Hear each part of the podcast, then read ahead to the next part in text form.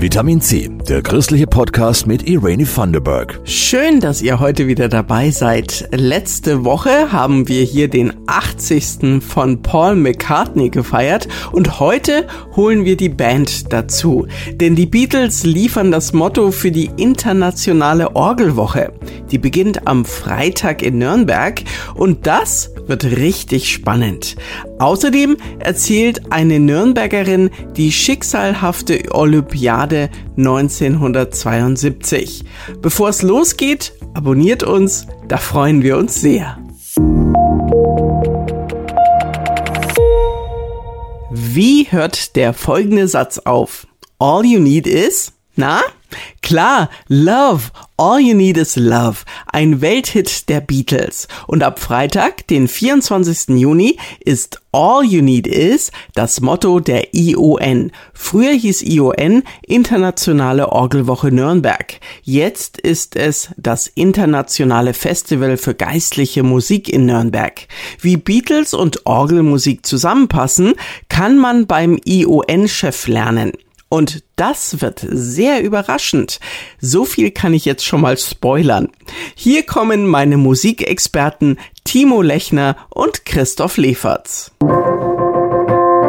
Wir sind zu Hause beim geschäftsführenden Intendanten der ION, Moritz Puschke, und der greift erst einmal in die Tasten und es ist keine Kirchenorgel, sondern ein grooviges E-Piano.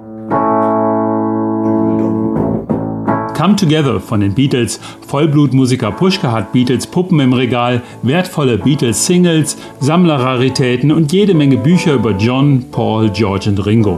Aber was haben die Beatles mit Orgelmusik gemein oder Kirche? Die Beatles haben sich auch kennengelernt, John und Paul, auf einem Gemeindefest in Liverpool, wo John da halt betrunken mit 15, 16 spielte. Und ich glaube schon, dass bei Let It Be zum Beispiel, dass diese Doppeldeutigkeit von Mother Mary comes to me, speaking words of wisdom, let it be, diese Hoffnung, die da irgendwie drin steckt. Ich glaube schon, dass er sich bewusst ist, dass es die Mutter Maria gibt, aber dass es auch seine Mutter ist. Das ist bestimmt keine Frömmigkeit. Aber definitiv Spiritualität. George Harrison ist ja sowieso der religiöse Beatle mit Hare Krishna und Co. Und John Lennon sagte 1966, die Beatles sind more popular than Jesus. Das gab richtig Ärger mit den Frommen, aber laut Moritz Puschke haben die gar nicht richtig zugehört. Eigentlich hat er gesagt, es ist Wahnsinn, dass die Beatles populärer sind als Christus. Und das ist auch die Krise der Kirche. Also kein Religionsbashing. Die Beatles haben sogar religiöse Musik integriert, nachdem sie ihre erste Rock'n'Roll- und Beatnummernphase überwunden haben.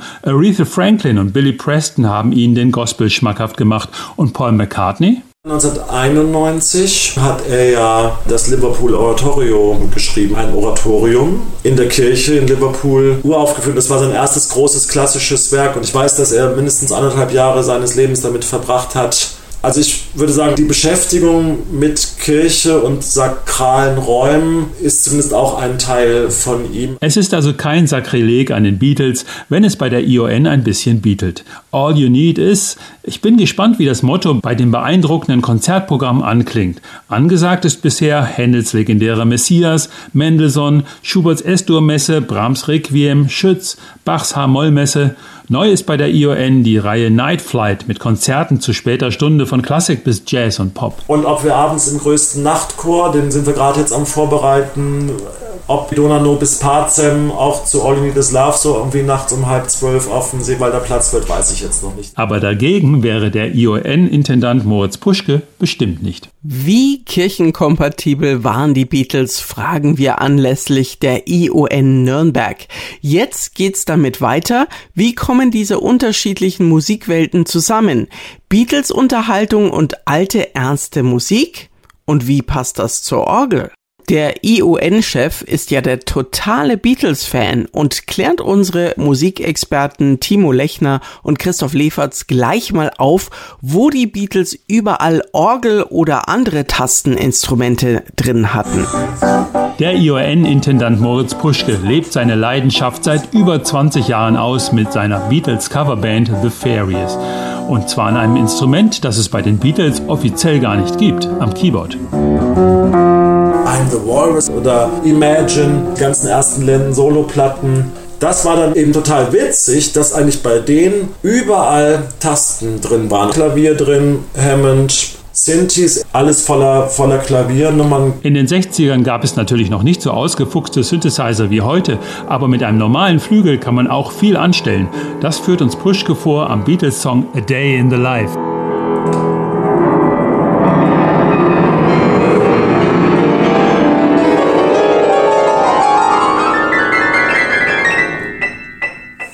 Und da darf ich halt richtig, darf ich irgendwie das ganze Ding irgendwie flachlegen und dann ordentlich irgendwie mit Ellenbogen und sonst wie.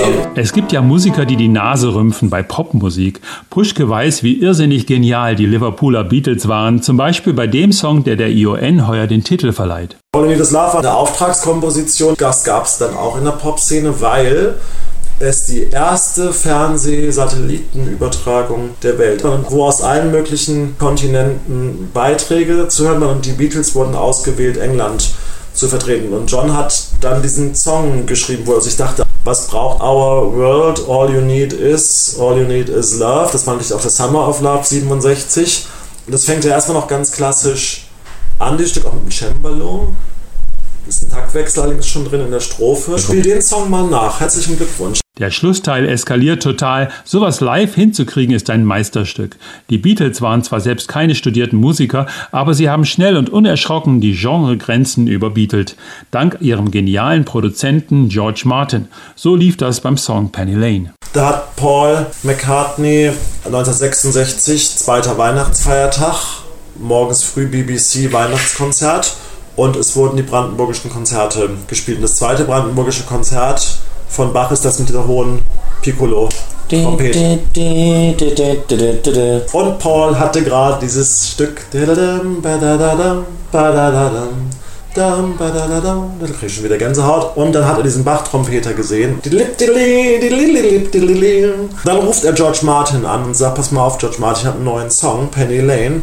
Und ich will diese Bach-Trompete da haben. Und zwar den, den ich eben gerade im Fernsehen gesehen habe vom London Symphony Orchestra. Sonst wie klar. Und George Martin hat am Royal College Music studiert, Oboe und klassische Tonmeisterei. Sagt, okay, morgen in Abbey Road. Und dann kommt der Typ einen Tag später in die Abbey Road, dieser Typ vom Brandenburgischen Konzert und spielt dann. Und dann musste George Martin natürlich ran, weil er musste das, was Paul im Kopf hatte, in Arrangement bzw. in Trompetentönen notieren. Was Penny Lane gut tut, kann Yesterday nicht schaden. Das hat Paul McCartney ja erst gar nicht geschmeckt. Yesterday, ein Streichquartett in der Popmusik. Die Klassikszene hat damals aufgeschrien, Sakrileg geht nicht. Eleanor Rigby, wo McCartney gesagt hat, ohne dass er von alter Musik wusste, von Bach wirklich, ich möchte das so richtig knarzig. Sowas gab es ja vorher nicht. Und jetzt gibt's die Revanche. Das internationale Festival für geistliche Musik in Nürnberg zieht alle Register unter dem Motto All you need is alles, was du brauchst, ist Musik. Die ION läuft vom 24. Juni bis 3. Juli in Nürnberg und Infos findet ihr unter musikfest-ion.de. Von der Spitzenmusik zum Spitzensport. Olympiade 1972. Traurig bekannt für das Attentat auf israelische Sportler. Margot Müller aus Nürnberg war dort als Hostess. Heute ist sie ehrenamtliche Predikantin in der evangelischen Kirche in München. Sie denkt häufig an ihre Zeit bei den Olympischen Spielen 1972. Das war eine schöne Zeit und gleichzeitig schrecklich, hat sie Elke Zimmermann erzählt. Als die Suche nach den Hostessen für Olympia 72 startete, hatte Margot Müller an der Münchner Dolmetscherschule gerade Englisch und Italienisch abgeschlossen. Bei der Bewerbung kam sie glatt durch und wurde eingekleidet. Jeder zwei Dirndl, zwei Blusen, zwei Schürzen, zwei so Steppjanker dazu. Alles in diesem Olympia-Blau. Wobei das Dirndl in der Zeit, als alle Mini trugen, irgendwie gar nicht ging. Mein Vetter sagte damals, ich würde aussehen wie eine 50-jährige langjährige Hofbäuerin von hinten. habe ich mir gedacht, das muss ja nun nicht sein. Dann habe sie mir kürzer machen lassen. Dazu gab es natürlich noch passende Accessoires. Ja, wir haben noch Taschen dazu gekriegt, weiße Schuhe, Strümpfe, so eine Art Kniestrümpfe in weiß auch. Und nach einer Ausbildung in Erster Hilfe, Schminktipps und genau im Studium der Austragsorte und Events konnte es losgehen für Margot Müller und ungefähr 1600 weitere Hostessen. Also ich war in der Boxhalle eingeteilt im VIP-Bereich. Also wir waren praktisch Platzanweiserinnen. Darüber hinaus waren die Hostessen durch ihre hellblauen Uniformen auch ansprechbar, wenn sie auf dem Olympiagelände unterwegs waren. Sie beantworteten Fragen nach Wegen, Zeiten und Veranstaltungen und sie hatten freien Eintritt zu allen Veranstaltungen, erinnert sich Margot Müller. Und das war natürlich auch toll. Also ich habe äh, Leichtathletik-Wettbewerbe gesehen mit der Heike Rosenthal und Marc Spitz habe ich gewinnen sehen. Und auch manchmal nicht ganz regelkonform gehandelt. Oder wir haben da mal Leute auch rein begleitet also die halt keine Eintrittskarte hatten, haben wir auch ein paar reingeschleust halt und irgendwas erzählt, ein wichtiges Mitglied oder Funktionär von der und der Mannschaft. Weshalb Margot Müller und ihre Kolleginnen und Kollegen nicht wirklich verwundert waren, als dann das schreckliche Attentat an den israelischen Sportlern stattfand. Ja, natürlich waren wir wahnsinnig schockiert. Also es war ganz furchtbar und die gute Stimmung war weg. Es war wie weggeblasen. Dass die Spiele nach dem blutigen Ausgang des Attentats weitergingen, haben damals viele nicht verstanden. Aber das Argument war halt, dass man den Terroristen nicht das Feld überlassen soll. Naja, und dann war eine Gedenkversammlung, also große Veranstaltung im Olympiastadion. Hat dann Brundage gesprochen, The Games must go on, das berühmte Zitat. Ja, aber es war, es war eine ganz unheimliche Atmosphäre. Wir haben immer gedacht, es kommt noch irgendwas. Es würde doch nicht noch ein Anschlag kommen? Die Olympischen Spiele 1972 gingen traurig zu Ende. Sogar das Wetter wurde trüb. Wenn die pensionierte Lehrerin heute durch den Olympiapark spaziert, kommen immer noch Erinnerungen an damals hoch. Schöne wie schreckliche. Wenn ich durchs Olympiadorf gehe, dann schaudert mich immer noch. Also, also es ist schon noch gegenwärtig, obwohl es 50 Jahre her ist. Gell? Wahnsinn. Und so werden auch die Olympischen Spiele 1972 in München in Erinnerung bleiben als die, die heiter begannen und schrecklich endeten. Das war's schon wieder für heute. All You Need is Our Podcast. Vielen Dank an Jasmin Kluge und Christoph Leferz. Die machen die Redaktion von Vitamin C, der christliche Podcast. Dankeschön auch an euch fürs Hören, Liken, Teilen und Bewerten. Mein Name ist Irene Vanderberg und wir hören uns. Das war Vitamin C, der christliche Podcast. Für Fragen oder Anmerkungen schreibt uns an pod-vitaminc.epv.de. Vitamin C, jeden Sonntag neu.